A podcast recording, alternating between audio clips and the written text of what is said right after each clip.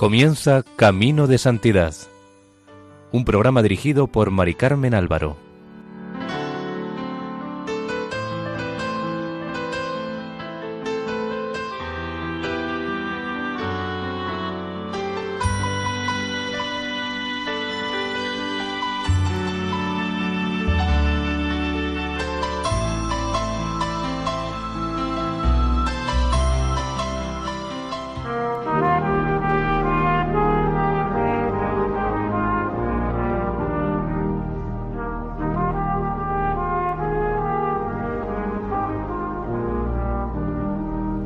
Bienvenidos al programa Camino de Santidad, realizado por el equipo de Radio María en Castellón, Nuestra Señora del Lledó. Les invitamos a escuchar el primer capítulo dedicado a la vida del beato Mauricio Torní.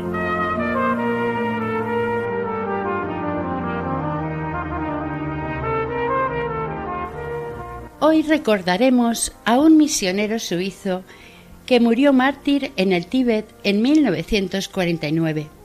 La mayoría de las veces los misioneros son santos héroes, casi anónimos, que entregan su vida para la gloria de Dios, pero que fuera de sus congregaciones son poco conocidos del gran público.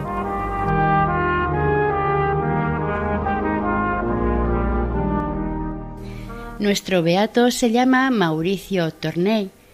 Nació el 31 de agosto de 1910 en La Rosière, una de las 17 aldeas que pertenecen a la comuna de Orsiers, lindando con Chamonix y el Mont Blanc, en el cantón suizo de Valais. Fue bautizado el 11 de septiembre en la iglesia de Orsiers. De segundo nombre le pusieron Nicolás. Hijo de Juan José Torney y Faustina Rosier, campesinos, fue el séptimo hijo de los ocho que tuvo el matrimonio. La vida en la Rosía era dura por la pobreza de la tierra y el extremado frío que hacía en los largos inviernos. Esto forjó el carácter de Mauricio y le ayudó a aceptar alegremente, sin encono ni malicia, la dureza de la lucha cotidiana. Quizás por ello amaba y respetaba entrañablemente a su tierra.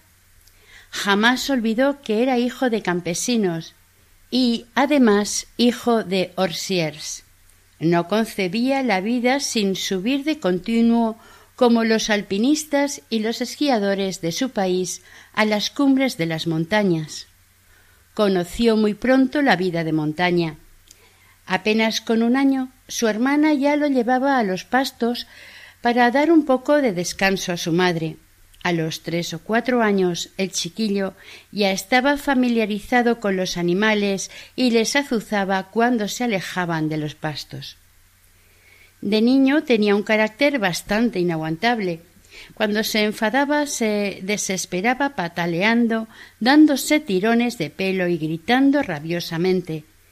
Pero cuando recibió su primera comunión algo le hizo cambiar hasta el punto que su hermana Ana diría más tarde a partir de su primera comunión, Mauricio empezó a ser más amable. Por otro lado, poseía un carácter noble, espontáneo y generoso, aunque también era violento, irascible y mordaz. A veces sus hermanos se complacían en provocarle para divertirse a costa suya, ya que su indignación les parecía ridícula, pero también magnífica. Tenía ocurrencias tan graciosas que era imposible oírles sin echarse a reír. Había cogido antipatía a un mayoral apodado Senpai, y un día dijo Cuando sea mayor me dejaré crecer los cuernos para clavárselos a Senpai en la barriga. Ese temperamento provocaba a veces situaciones de cierta gravedad, como tirarle un zapato a la cabeza a alguna de sus hermanas, dar bastonazos, decir palabrotas, etc. Un día un vecino le tuvo que mandar callar y le llamó mala lengua. Durante toda su vida tuvo una voluntad de hierro. Ya de jovencito conducía los rebaños con la firmeza de un hombre y si a veces los demás pastores de las montañas vecinas pretendían pisotear sus derechos, sabía defenderse y mantenerlos a raya. conocía a fondo las características de los animales y sabía distinguir a los buenos ejemplares. De todo ello hablaba con su padre, que era un experto en la materia. Un día que estaba custodiando los becerros, uno de ellos se despeñó. Mauricio se echó en brazos de su padre y le dijo entre sollozos No me riñas. Por descuido mío se ha despeñado un becerro. Su gran disgusto y la rapidez con que había confesado la verdad conmovieron al señor Torney, que le perdonó de buen grado su descuido. Además de jugar y trabajar y disputar con sus hermanos, más de una vez se le veía solo, inmóvil con la mirada perdida. Cuando tenía cuatro años, un día, en un momento que estaba así, le preguntó a su madre Mamá, ¿qué es mejor, ser sacerdote o maestro? Al responderle su madre que ser sacerdote, no lo pensó dos veces y le respondió entonces yo quiero ser sacerdote. Siendo ya mayor, aseguraba que su vocación se había despertado aquel día. Mauricio, tanto por parte de padre como de madre, descendía de familias que habían dado en las generaciones cercanas anteriores a él cinco sacerdotes a la Iglesia. Le encantaban los relatos y escritos de San Francisco de Sales y Santa Teresa del Niño Jesús. Cuando estaba fuera estudiando en el Gran San Bernardo y más tarde en el Tíbet, el recuerdo de los trabajos en la montaña se conservaba en él tan vivo que en las cartas que escribía a sus padres y hermanos hablaba insistentemente de ellos. En estas cartas les pedía a los suyos que los trabajos y molestias fueran santificados mediante la ofrenda para que conservaran su valor eterno, su sentido divino, su poder en la oración. Cuando tengáis hambre y sed, cuando estéis cansados, haced la ofrenda de ello a Dios. Vuestras lágrimas dádselas también a Dios, por vosotros, por vuestros pecados, por las misiones, por esta pobre gente que va directamente al infierno y que podríais salvar con un solo sufrimiento bien soportado. Además, haced de mí un santo, os lo suplico. La idea de la muerte le obsesionaba bastante. La mencionaba de varias maneras desde los primeros años de colegio hasta los últimos meses del Tíbet. Solo a título de ejemplo diremos lo que en 1947 escribe a una de sus hermanas. Somos como el fruto que va a caer cuando llegue el otoño. De día en día el sol nos va secando y marchitando. Se ve claramente que esta vida es un simple tránsito. Pero no nos lamentemos. Ya sabemos a dónde vamos, ¿verdad? Puesto que todas las cosas nos dejan, nosotros dejamos a todas las cosas. Ya no esperamos nada de este mundo. Renunciemos a todo y unámonos a Jesucristo para siempre. Esta es mi filosofía y todo mi corazón y todo mi porvenir. A los quince años, en octubre de 1925, ingresó en el colegio de la Abadía de San Mauricio, construida sobre la tumba del mártir soldado de la Legión tebana donde permaneció interno seis años, de 1925 a 1931. Desde el principio comprendió que todo le iría bien porque tenía facilidad para el estudio. Esa convicción le hizo olvidar por algún tiempo su vocación.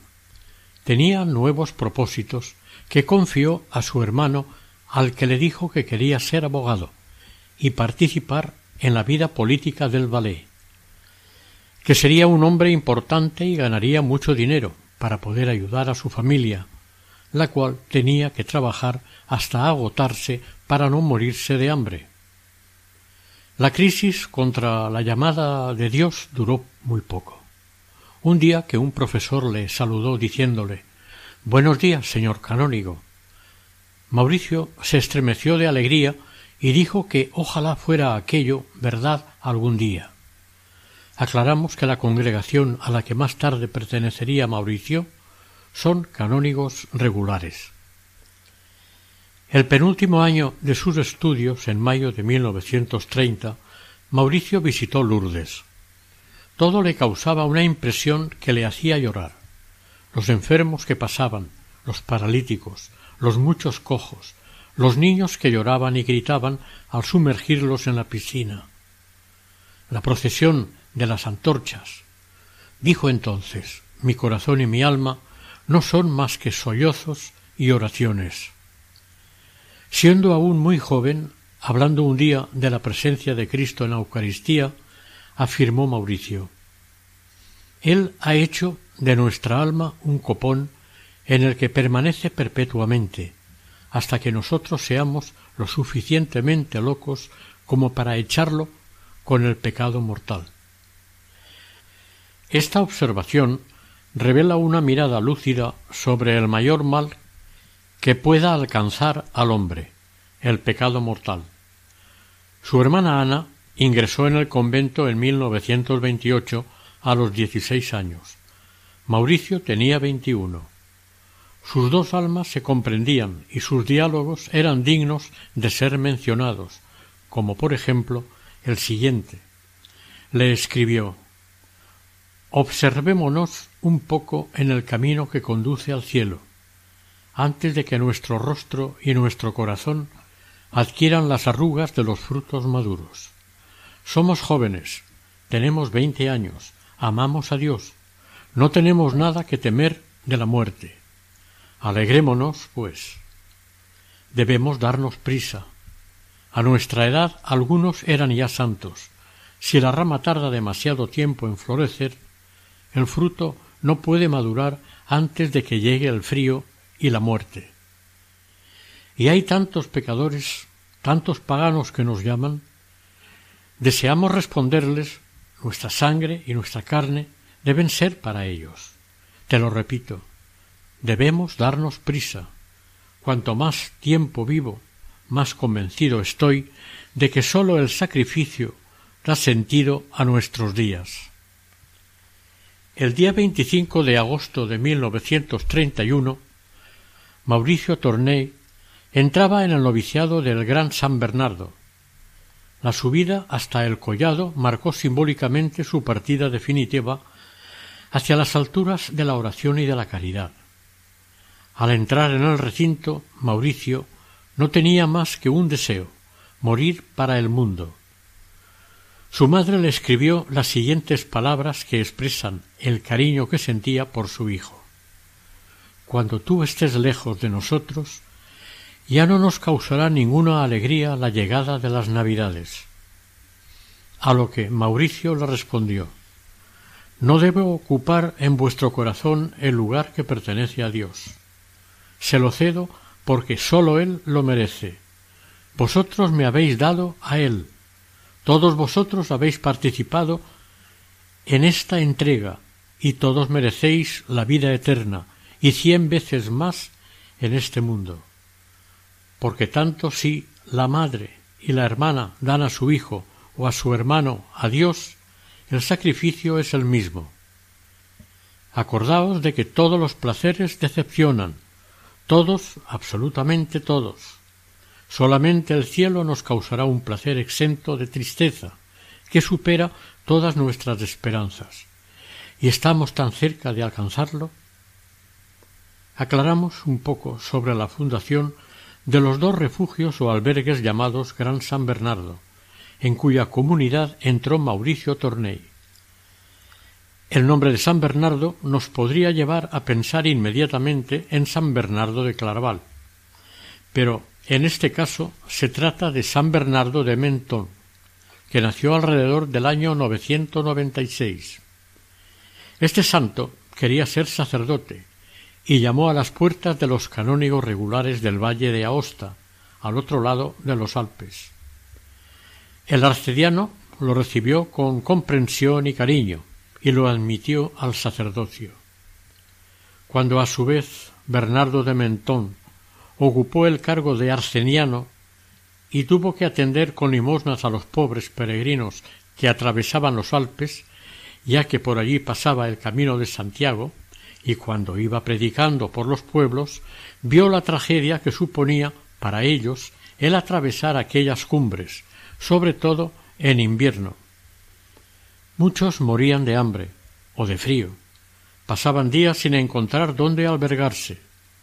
A esto se añadían los saqueos a los que se veían sometidos los peregrinos y las caravanas que eran atacados por los sarracenos, los húngaros o simplemente gentes sin entrañas del mismo país.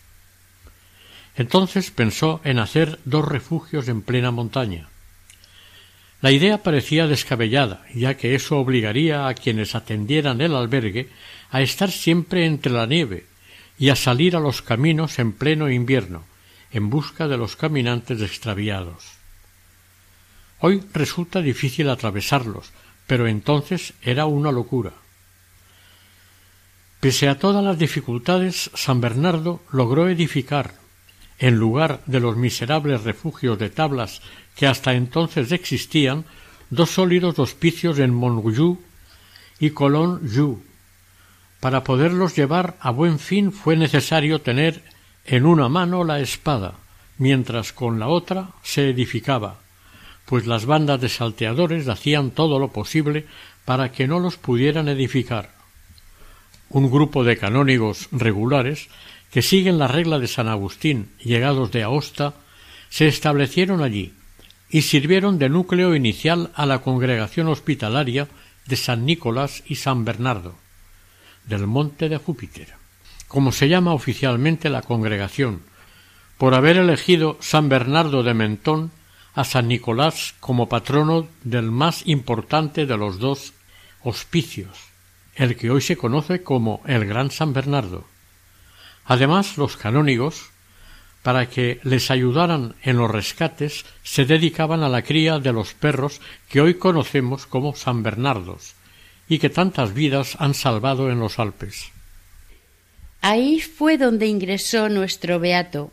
Entonces, como hoy, son una congregación cuyo primer y principal objetivo es la celebración de la misa y el canto de las horas canónicas. Su segundo objetivo, socorrer a los peregrinos y viajeros que atraviesan el puerto. El muchacho que solicita su admisión en la congregación está obligado a hacer un año de noviciado en el Gran San Bernardo. Así aprende lo que es en realidad la montaña y lo dura que es la vida en el hospicio durante el invierno. Los religiosos del Gran San Bernardo, canónigos y hermanos, forman una congregación exenta, es decir, que depende directamente de la Santa Sede. En el momento en que Mauricio ingresó en 1931 en el noviciado de los canónigos regulares de San Bernardo, la comunidad estaba compuesta de quince religiosos entre novicios y profesos. Era preboste de la congregación Monseñor Bourgeois, cuando pidió el ingreso, dijo el joven que quería cumplir con su vocación de abandonar el mundo y dedicarse por completo al servicio de las almas para conducirlas a Dios y salvarse él mismo. Su voluntad de ser misionero era firme. En el auspicio a Mauricio no sólo le acogió una familia espiritual, sino también un verdadero hogar donde imperaba la amistad. El prior, los religiosos, los profesos y los novicios formaban entre las paredes del refugio un equipo al que la oración y el estudio, pese a la intensidad con que se practicaba, dejaban tiempo libre para los juegos, el cultivo del arte y del canto, así como para practicar el alpinismo y el esquí, que necesitarían practicar bien, para poder salir a rescatar a los peregrinos o viajeros en peligro. Durante el año de noviciado, Mauricio Torney tuvo por director espiritual y maestro al canónigo Adam, más tarde obispo de Sion, capital del Valais. El horario de levantarse se ha modificado algo, pero en aquella época la campana despertaba a los monjes a las cinco en verano y a las cinco y media en invierno. Los novicios se levantaban un cuarto de hora antes, ya que tenían que hacer todas las tareas secundarias. Mauricio terminó su año de noviciado en agosto de 1932 y pronunció sus votos simples el 8 de septiembre del mismo año. Después cursó dos años de filosofía y cuatro de teología. De él diría su maestro de novicios que tenía un profundo sentido de la perfección y durante su noviciado hacía verdaderos esfuerzos para corregir su temperamento apasionado, tumultuoso y violento. Poseía una franqueza algo agresiva y de todos los novicios, Torney fue el que más se transformó, disciplinó y elevó hacia la perfección. A pesar de su carácter independiente, era un ejemplo de obediencia. Pronunció sus votos solemnes el 7 de septiembre de 1935 ante Monseñor Bourgeois, profesando en la congregación de los canónigos regulares de San Nicolás y San Bernardo de la Orden de San Agustín. En el corazón de Mauricio había un fuerte impulso de sacrificio. Pensaba que los seres y las cosas no son nada si la santidad no los eleva e ilumina.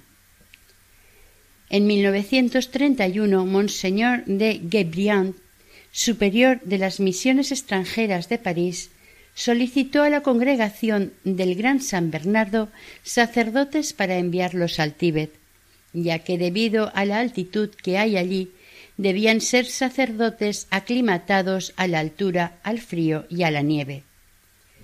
El 10 de enero de 1933 salieron los cuatro primeros misioneros del Gran San Bernardo desde la casa madre en Martigny, Suiza, para dirigirse a China y el Tíbet.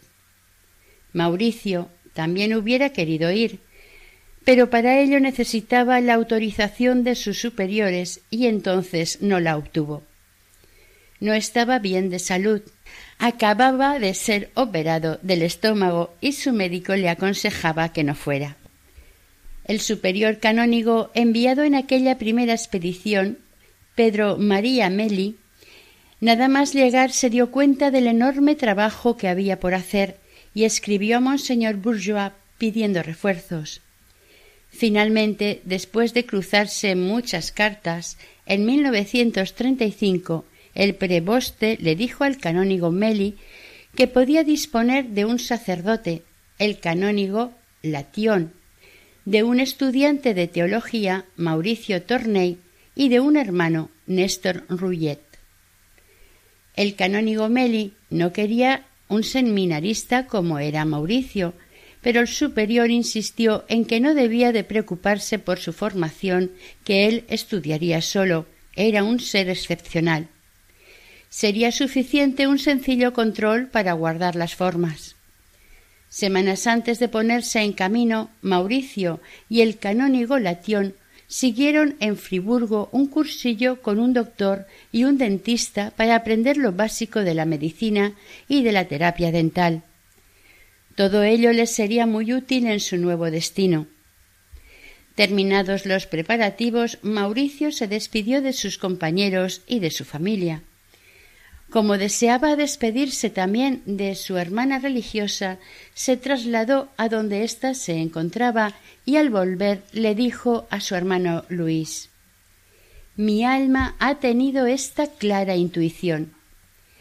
Para que mi ministerio resulte fecundo, es preciso que trabaje con todo el ardor de mi alma, y sólo por el amor de Dios, es decir, sin ningún deseo de que el mundo se entere de mi trabajo.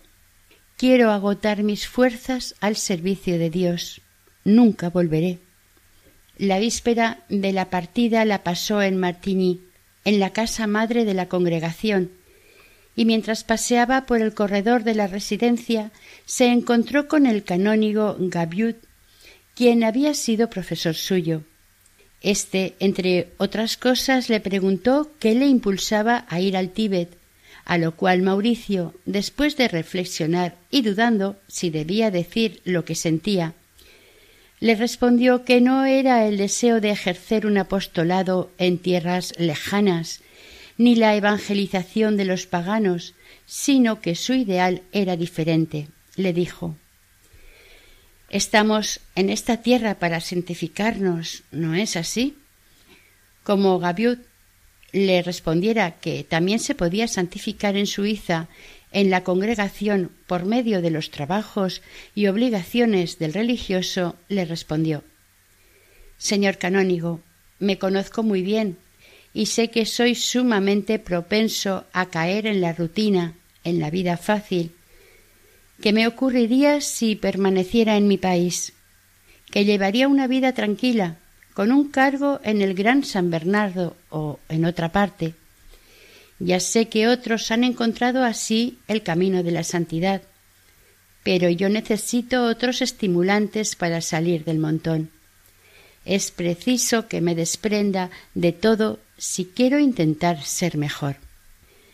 El canónigo Gaviut comprendió aquella noche que su joven alumno había escogido el Tíbet con la única intención de subir los escalones de la santidad por medio de la abnegación y el sufrimiento.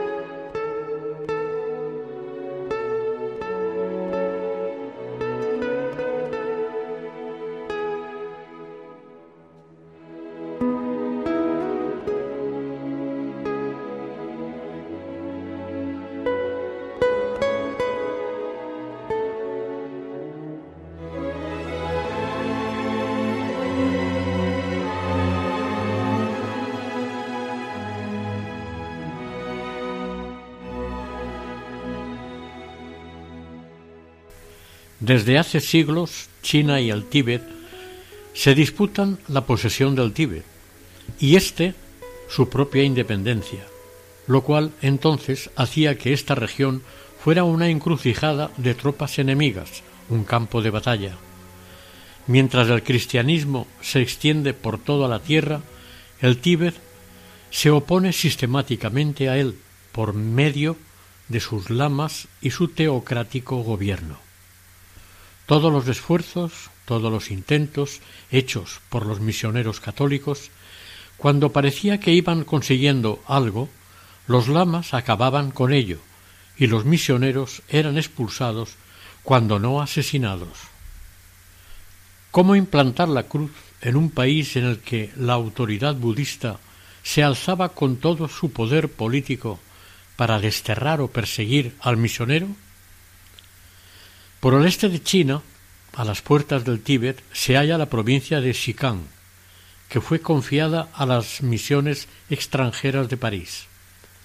En 1846, el Papa Gregorio XVI erigió el Tíbet en vicariato apostólico y encargó a Monseñor Perruchot que estudiara los medios y la posibilidad de atravesar la frontera prohibida. Este fue el motivo por el que se encomendó a los padres de las misiones extranjeras la difícil y peligrosa tarea de penetrar en el Tíbet prohibido para implantar la cruz. En el transcurso de un siglo trabajaron, lucharon, sufrieron y derramaron su sangre diez sacerdotes y más de diez que murieron al servicio de Dios. Se fundaban comunidades cristianas, pero duraban poco, salteadores e incendiarios acababan con ellas. En 1865 dos padres desplazaron a sus fieles hasta Yercalo, donde, con la complicidad del vecindario y el silencio de los jefes locales, consiguieron establecerse. El imperio chino había conquistado Yerkalo, pero en 1932 una banda tibetana, pagada por un lama, se apoderó del distrito y lo entregó al gobierno de Lhasa, capital del Tíbet. Este retorno al predominio budista fue el principio o la repetición de las persecuciones. Yerkalo escribió el canónigo Latión en 1945. Es todavía uno de los lugares donde el martirio puede ser la culminación de una vida apostólica. Mauricio Torney, el canónigo Latión y el hermano Roulier salieron de Martigny en febrero de 1936. El 26 de dicho mes embarcaron en Marsella. Después de dos meses y medio de un agotador viaje entre barcos, trenes, camiones, largas caminatas y a lomos de mulo, llegaron los tres a la misión de Weishi, a 2.350 metros de altitud. La llegada nos la cuenta Mauricio. Por fin llegamos ayer 8 de mayo por la tarde y vimos que allí no había nadie que pudiera recibirnos. Tuvimos que derribar las puertas, pero a pesar de todo nos sentíamos felices al vernos en casa. Tenemos a los comunistas a dos días de aquí, algunos de una maldad extrema. Un pueblo por el que pasamos hace cuatro días lo habían saqueado de tal modo que no encontramos nada para nosotros ni para los animales. Había allí una misión atendida por dos señoritas protestantes. Los rojos sólo pudieron apresar al criado y lo quemaron a fuego lento. Al llegar nosotros, aún no había muerto. Otras bandas menos feroces sólo saquean y matan a los ricos, en cuanto los misioneros procuran capturarlos con la esperanza de obtener fuertes rescates. Si estos no llegan, los sueltan o los matan. Esto y otros detalles que no detallamos para no extendernos demasiado, no desanimaron a nuestro beato consideraba que eran cosas naturales en un país de misión. El 18 de mayo, los canónigos Melí y Cocoz, que no les habían podido esperar, llegaron también a la misión. Cuando se vieron, no pudieron reprimir lanzar exclamaciones de júbilo, correr unos hacia otros y abrazarse. Tras un breve período de descanso y una vez organizado el trabajo, Mauricio se puso a estudiar el chino que le resultaba muy difícil. Se levantaban a las cinco y media. Los ejercicios de piedad, adoración, meditación, misa y oficio duraban hasta las siete y media. Después desayunaban un café con leche que casi siempre se parecía mucho al agua y que acompañaban con mantequilla rancia y miel silvestre y algunas veces con huevos y después cargaban las pipas.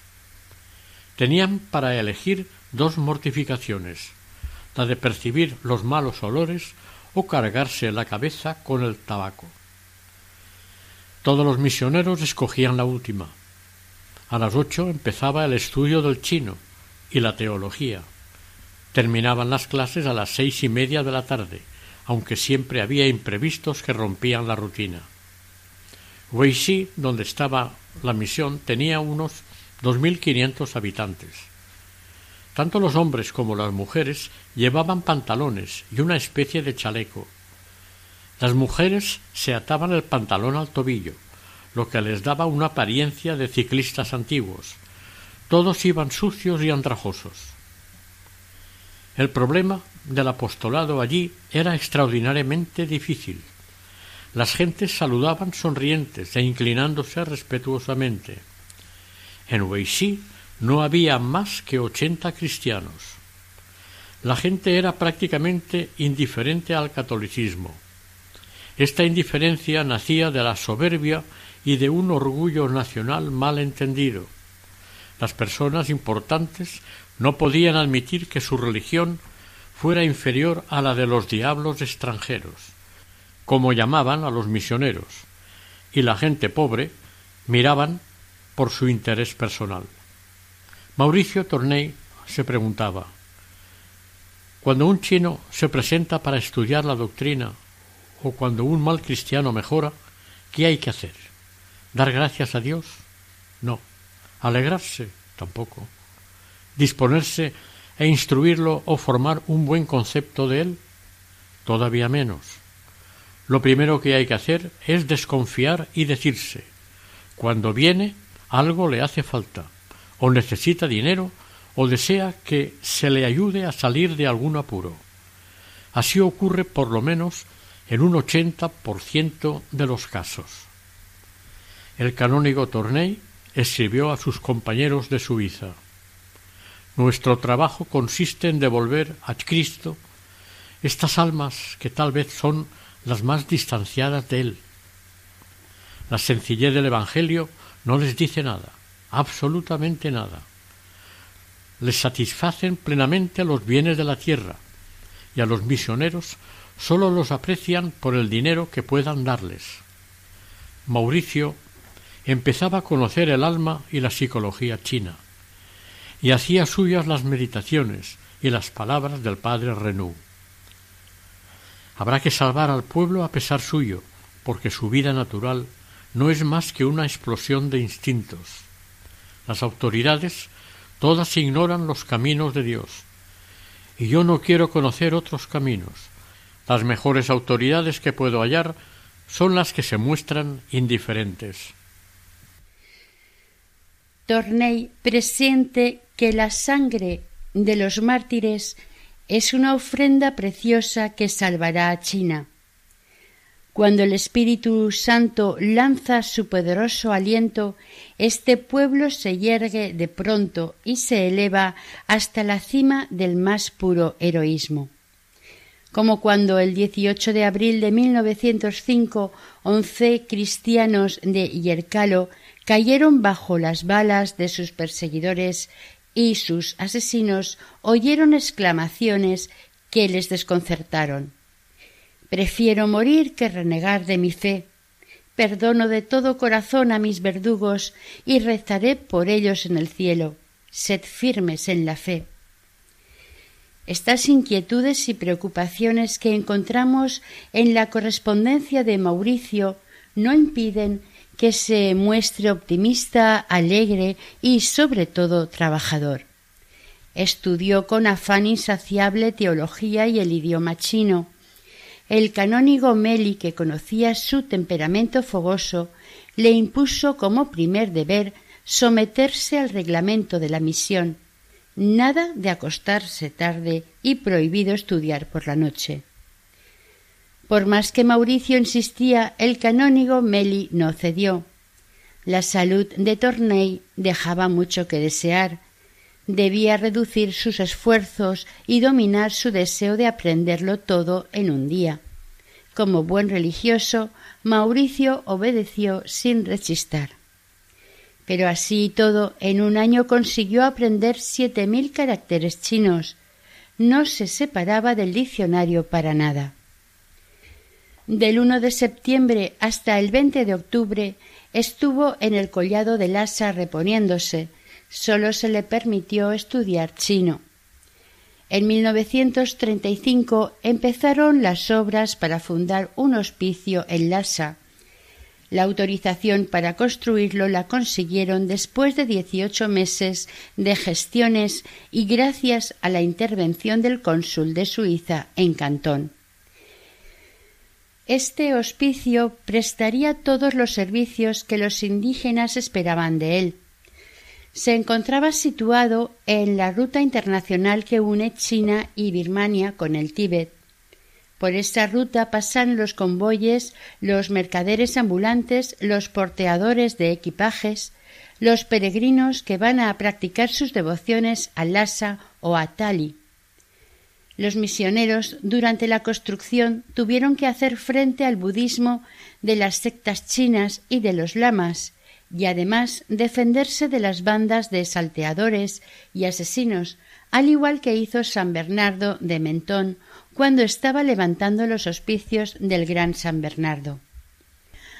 Hacia 1936 los siete misioneros ya se habían repartido las responsabilidades siendo el superior el canónigo Meli, con residencia en. Mauricio Torney estaba empezando su tercer año de teología bajo la dirección del canónigo Lation y apretó tanto en el estudio del chino que en otoño ya pudo dar clases a los alumnos del colegio de probatorio. Recordamos que todas las misiones allí tenían dos cometidos esenciales atender el dispensario y cuidar de la escuela. El dispensario permite curar los cuerpos, alternar con la gente y crearse simpatías que faciliten la entrada en el pueblo o en las casas. Los canónigos Meli y Concoz habían seguido en Lille cursos de medicina y estaban preparados para diagnosticar enfermedades corrientes y aplicar los remedios precisos. De este modo, y con ayuda de la naturaleza, consiguieron curar a gran número de enfermos. Si el paciente era un mandarín, todos los obstáculos desaparecían, incluso las complicaciones raciales. Unas veces los enfermos eran ancianos a punto de morir, que solían convertirse. Otras, niños moribundos a los que el bautismo abría las puertas del cielo. Este servicio social era bueno en sí, pero su principal fin era ser el principio de la influencia sobre las almas. El tibetano tiene un instinto de rechazo a encerrarse en una sala para estudiar. Ha nacido arriero, tirador de ballesta, merodeador, independiente y rebelde. Todas las virtudes de su raza nómada duermen en el fondo de su corazón y despiertan inmediatamente a la menor llamada, como por ejemplo al paso de una caravana de mulos y caballos, el estruendo de un río, el trote de una mula por la carretera. Entonces, si no teme ningún castigo, si su familia le deja y los comerciantes de paso lo admiten, huye en busca de espacios libres. Por eso los alumnos era raro el que no había intentado huir alguna vez del internado. Otra dificultad con la que se encontraban los misioneros era la manutención de los alumnos. Si algunos padres consentían en dejar a sus hijos en la misión, era con la condición de que los tenían que mantener ellos. Pensaban que los diablos extranjeros eran lo bastante ricos como para alojar instruir y mantener a los niños que recibían en sus clases. A los ricos se les exigía que contribuyeran a los gastos, pero estos eran muy pocos. En estas condiciones la escuela resultaba sumamente costosa. En Weishi, el padre Meli tenía que mantener, contando a los religiosos, el personal y los alumnos, a unas cincuenta personas. En 1936 Mauricio empezó a dar clases de religión en la escuela probatoria. El padre Lation de latín, gimnasia y canto. Dijo sobre esto el cronista de la casa. Ni los alumnos ni los profesores conocen bien el chino, pero esperamos que acabarán por entenderse. Esto lo dijo porque tanto en China como en el Tíbet hay muchos dialectos.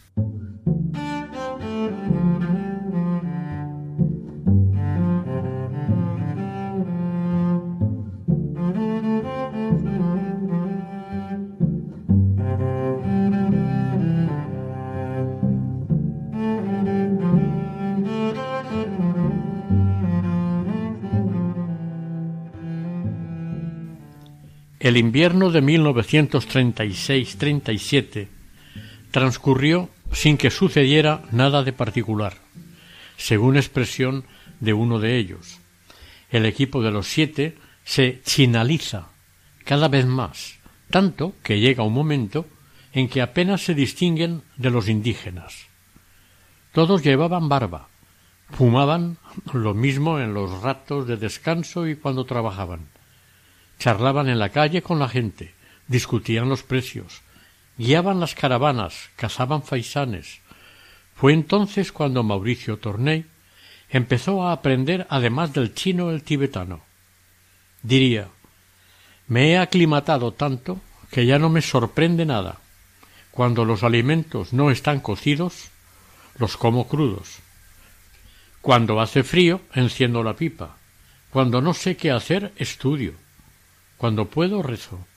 El chino está casi en su punto. El tibetano empieza a apuntar. El 15 de julio de 1937, el padre Melí presidió los exámenes de fin de curso. Durante las vacaciones los niños no volvían a su casa porque existía el riesgo de que más de la mitad no volvieran a la escuela. Por ello, el 19 de julio, los alumnos subieron a hacer acampada durante las vacaciones en un ancho prado que poseían las misiones extranjeras. Mauricio Torney contó irónicamente La misión da vacaciones a los colegiales porque están cansados, no de trabajar, sino de la falta de libertad y aire libre. Estos chiquillos están ávidos de jugar en los torrentes, de merodear por los bosques, de no tener obligación alguna. Durante varios meses han tenido que dibujar caracteres chinos y a veces se han visto obligados a pensar. Este esfuerzo ha sido suficiente para fundir la grasa de sus cuerpos. El canónigo Melí subió para ayudarles a montar el campamento, pero bajó pronto a Weishi y Mauricio Torney quedó encargado de la colonia. Por la mañana y por la noche rezaban el Ave María, el Padre Nuestro y el Credo. Estos no se recitaban, se cantaban con músicas populares del país. Las manos de los chinos son hábiles y trabajan con una facilidad y una simplicidad extraordinariamente efectivas. El hecho de que hubiera dieciséis alumnos significaba que la colonia disponía de dieciséis cocineros que también podían ser sastres si fuera necesario, así como panaderos, pasteleros, queseros y farmacéuticos. Torney escribió Estos orientales están mucho más adelantados que nosotros en lo que concierne a afrontar la vida material. Saben componérsela solos y saben ejercer todos los oficios necesarios para su existencia. En el campamento los chiquillos cazaban las ratas de campo, las vaciaban y las freían. Dice nuestro beato las he comido y no me han entusiasmado. Me han hecho ver que estas ratas que no viven de las inmundicias de las ciudades, sino del grano de los campos, son animales limpios. He comido y no me he muerto. Un día compré cordero.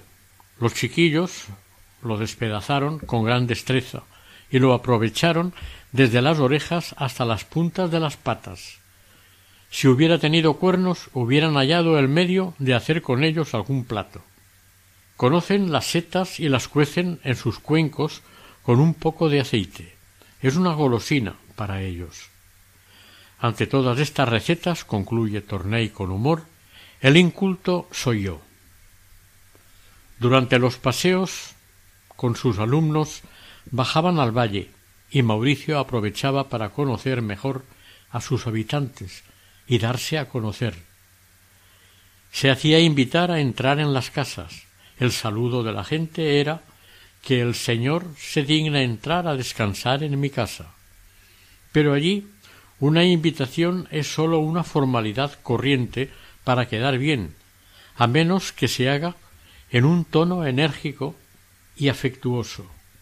Hay que aparentar amabilidad y cortesía, aunque por dentro deseen ver al huésped lo más lejos posible y cuanto antes. Pero nuestro Señor dijo Entrad en todas las casas, y no rehuséis lo que se os ofrezca. Y Torney llevado de su ingenuidad occidental y con la confianza que le infundía su misión de apóstol, entraba en todas las casas. Si me ofrecen té, dice, tomo té.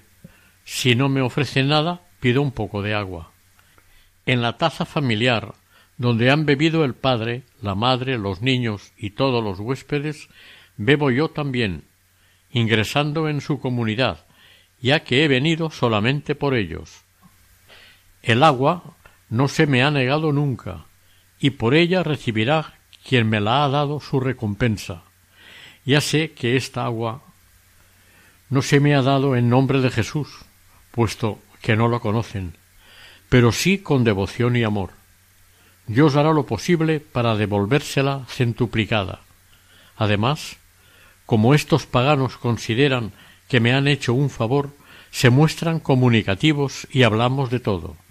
Cuando cogen confianza, hablamos de Dios. Pero sobre este punto, el misionero no se hace ilusiones. Los chinos son pacientes y escuchan por cortesía, pero su indiferencia es muy dolorosa para el sacerdote. La voz del Espíritu resuena en el desierto. Mauricio no se desanima ni se sorprende ante nada. Si el hombre al que le está hablando de un remedio para borrar los pecados le pide al momento que le lleve esta medicina, sonríe sin ofenderse. Pero también de vez en cuando sucede algo consolador. Una cristiana le abordó un día diciéndole que había una desgracia. El hijo único de su vecina se estaba muriendo, y añadió Yo voy a la misión a buscar remedios, baja tú a bautizarle un poco. Por supuesto, fue y lo bautizó, pero no un poco, sino por completo, como es debido. Eligieron el nombre sus alumnos y él. Los chicos optaron porque se le pusiera José. El patrón de la Iglesia bien merecía el honor de su primer bautismo.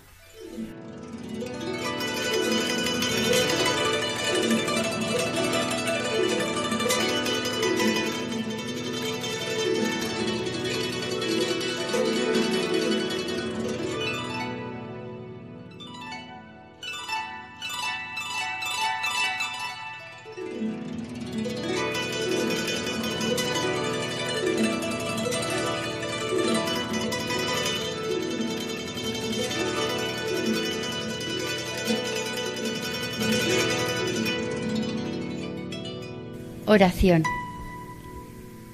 Señor y Dios nuestro, que enriqueciste al beato Mauricio Torney con una fe inquebrantable y una admirable fortaleza en las dificultades de la vida.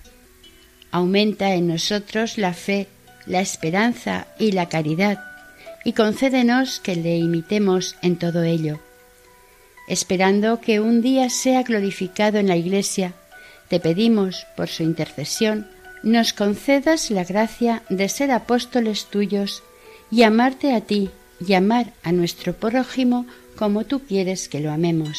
Amén.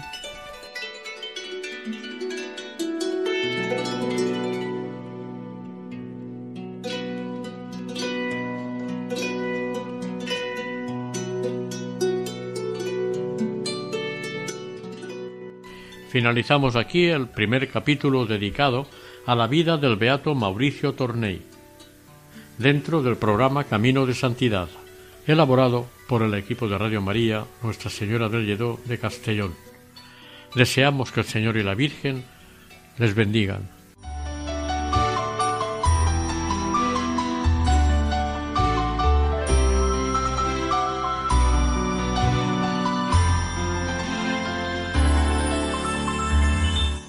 Camino de Santidad. Un programa dirigido por Mari Carmen Álvaro.